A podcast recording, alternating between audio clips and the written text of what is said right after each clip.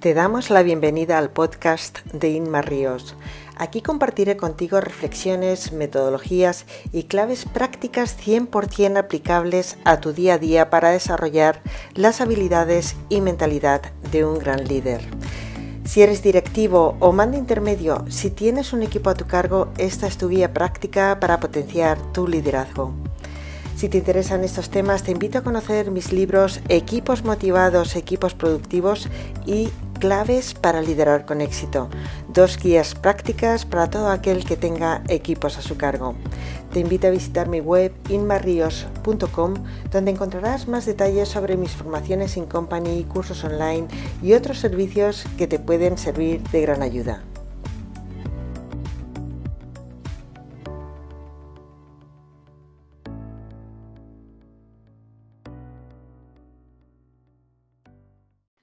¿Estás implementando cambios en tu empresa y tu equipo se resiste? ¿Te suena esta situación?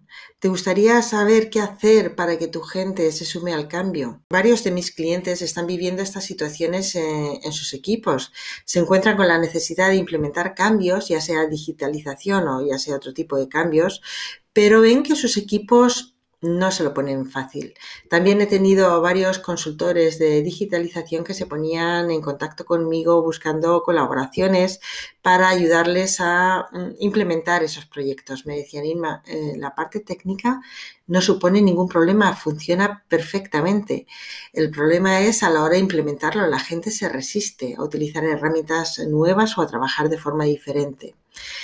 Y es que nuestra sociedad está continuamente cambiando y es fundamental que las empresas y sus equipos sepan adaptarse a esos cambios si quieren sobrevivir. Sin embargo, cuesta cambiar, sobre todo en organizaciones.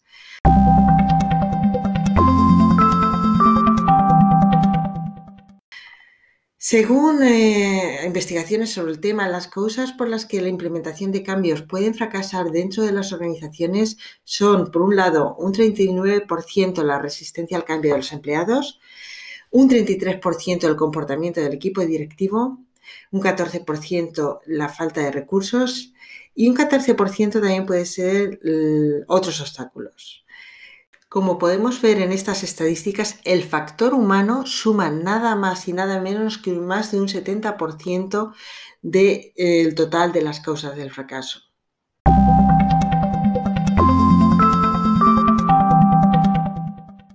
¿Y por qué se resisten al cambio? Estas pueden ser las principales razones por las que nuestros colaboradores eh, se pueden resistir al cambio.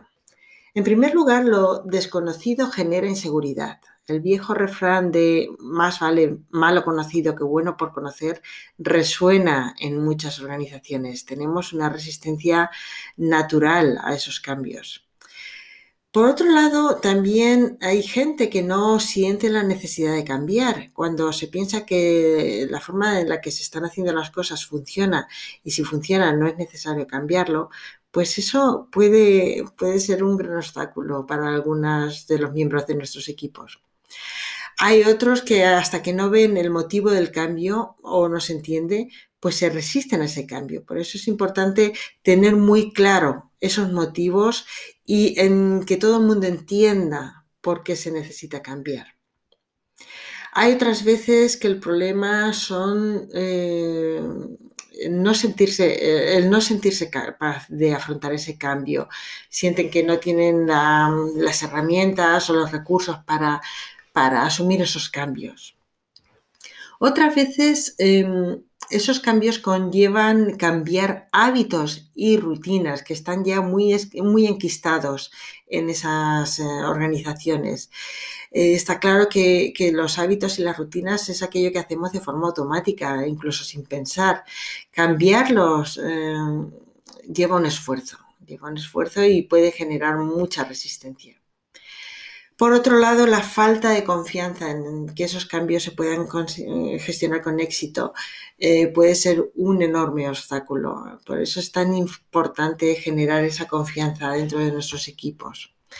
Otras veces, eh, cuando no se les hace partícipes en la toma de decisiones o no se les ha pedido opinión, pues pueden encontrarse esas eh, resistencias, ese resentimiento que hace que la gente pues eh, se oponga o se resista a esos cambios.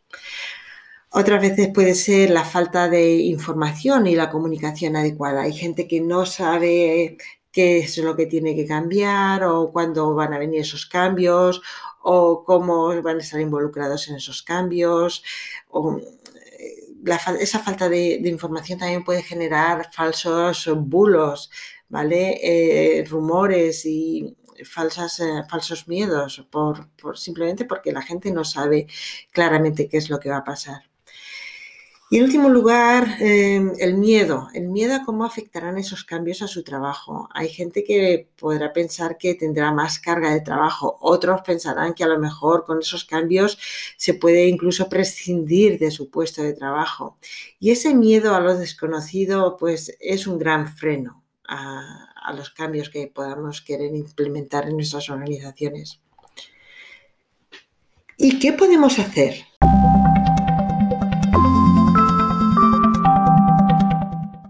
¿Qué podemos hacer para vencer esas resistencias? Bueno, pues vamos a ver algunas claves que nos pueden ayudar a introducir esos cambios de una forma más eh, efectiva dentro de nuestros equipos, sobre todo a, vencer esas resistencias.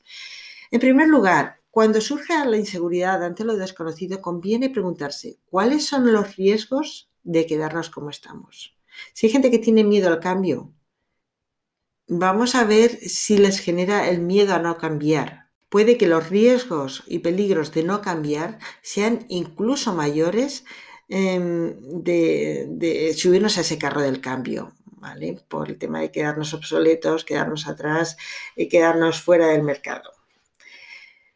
En un segundo lugar, eh, tienen que quedar claros los beneficios de esos cambios. ¿Qué va a suponer para la empresa? Y para sus clientes, ¿qué va a suponer? ¿Y qué ventaja va a traer para sus empleados? Vamos a poner claramente todos esos beneficios sobre la mesa para que la gente tenga claro el por qué merece la pena hacer esos cambios. La formación también es un elemento clave para que no se sientan perdidos. Em, puede que necesiten adquirir nuevas habilidades y destrezas. Y sobre todo, hay veces que cuando los cambios eh, son de carácter tecnológico, van a necesitar formación y entrenamiento de cómo, para cómo, para aprender a utilizar todas esas nuevas herramientas. Em, eso es fundamental. Está claro que cuando la gente no recibe formación, eh, la resistencia al cambio está garantizada.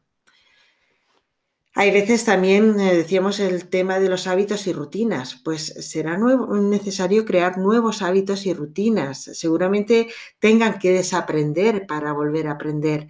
Para ello es importante tener presente que se necesitan al menos 21 días para, para construir nuevos hábitos.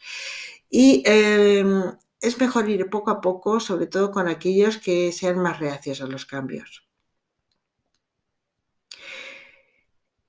La quinta clave es em, el método Kaizen, la filosofía Kaizen. No sé si la conocéis, pero aquí se trata de hacer pequeños cambios, pequeños pasos que puedan conducir a grandes transformaciones.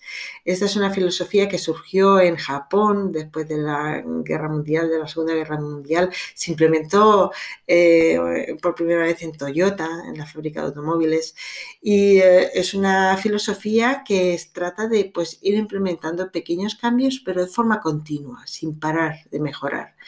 Y así es como se pueden llegar a hacer grandes transformaciones, poco a poco, de forma que grandes cambios eh, van a generar grandes resistencias.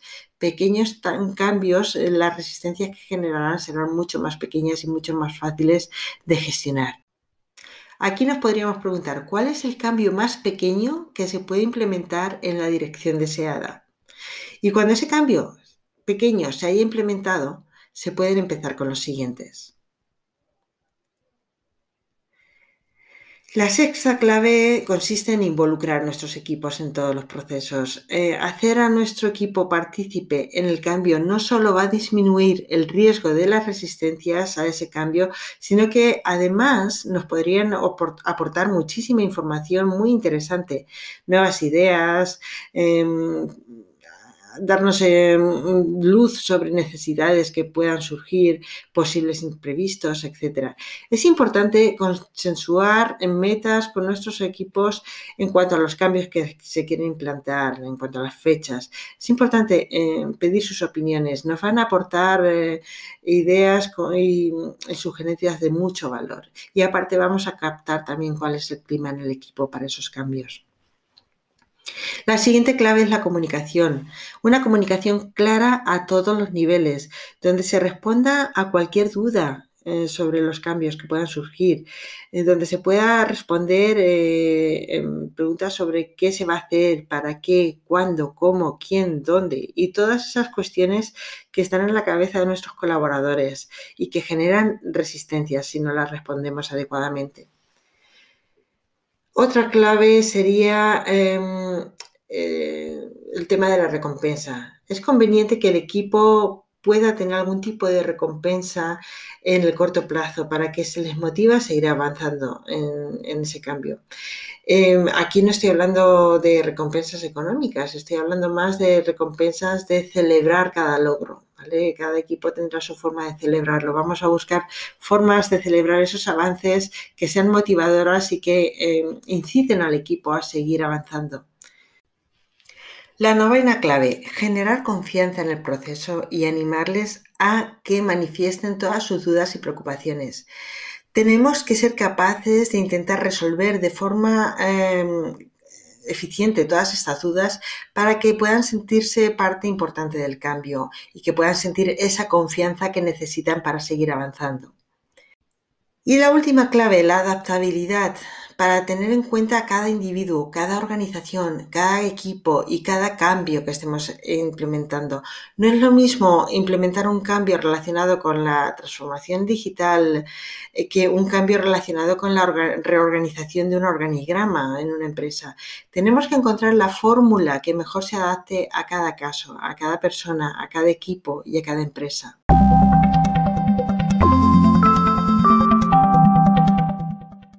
Aquí os recuerdo la cita de Darwin, no sobrevive ni el más fuerte ni el más inteligente, sino aquel que mejor se adapta a los cambios. Y es que liderar equipos no es nada fácil, y menos aún en tiempos revueltos como los que estamos viviendo.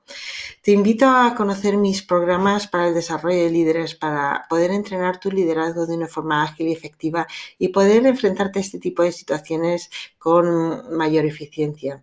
Está claro que en nuestros tiempos lo único seguro es el cambio y cuanto mejor nos preparemos tanto a nosotros como a nuestros equipos para afrontar esos cambios, más probabilidades de éxito tendremos a la hora de adaptarnos. ¿Cómo vas a gestionar el próximo cambio?